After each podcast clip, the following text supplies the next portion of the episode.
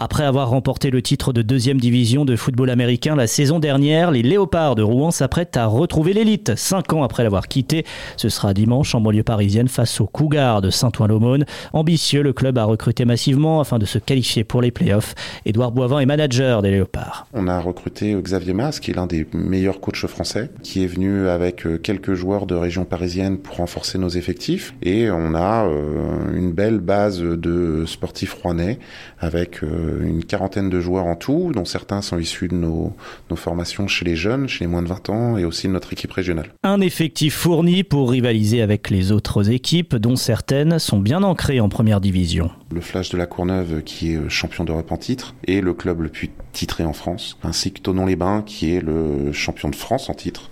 Je pense que ce sont nos deux principaux euh, concurrents. Après, il faut pas oublier les, les autres équipes de la conférence, hein, les Molosses d'Anières, les Cougars de Saint-Ouen-l'Aumône. Et pour les joueurs, cette montée en élite et l'arrivée d'un nouveau coach marquent une évolution dans les méthodes d'entraînement, avec une réelle envie d'en découdre. Jules Martel et Arthur Tunetier évoluent au poste d'offensive lineman et de receveur. Il nous a ramené aussi euh, une manière différente de structurer nos entraînements, qui va nous permettre, je pense, de passer vraiment cette marche de D2 à élite de la meilleure manière possible. Pour beaucoup, on connaît pas encore l'élite et on a cette envie de découvrir euh, sans trop savoir à quoi s'attendre. Pour l'instant, je pense que dans l'équipe, on se focus surtout sur notre travail et on sait ce que nous on fait et on sait à quel point on a évolué par rapport à l'année dernière. Les Léopards auront 8 matchs à disputer face aux autres équipes de leur conférence. Les trois premières au classement disputeront les playoffs.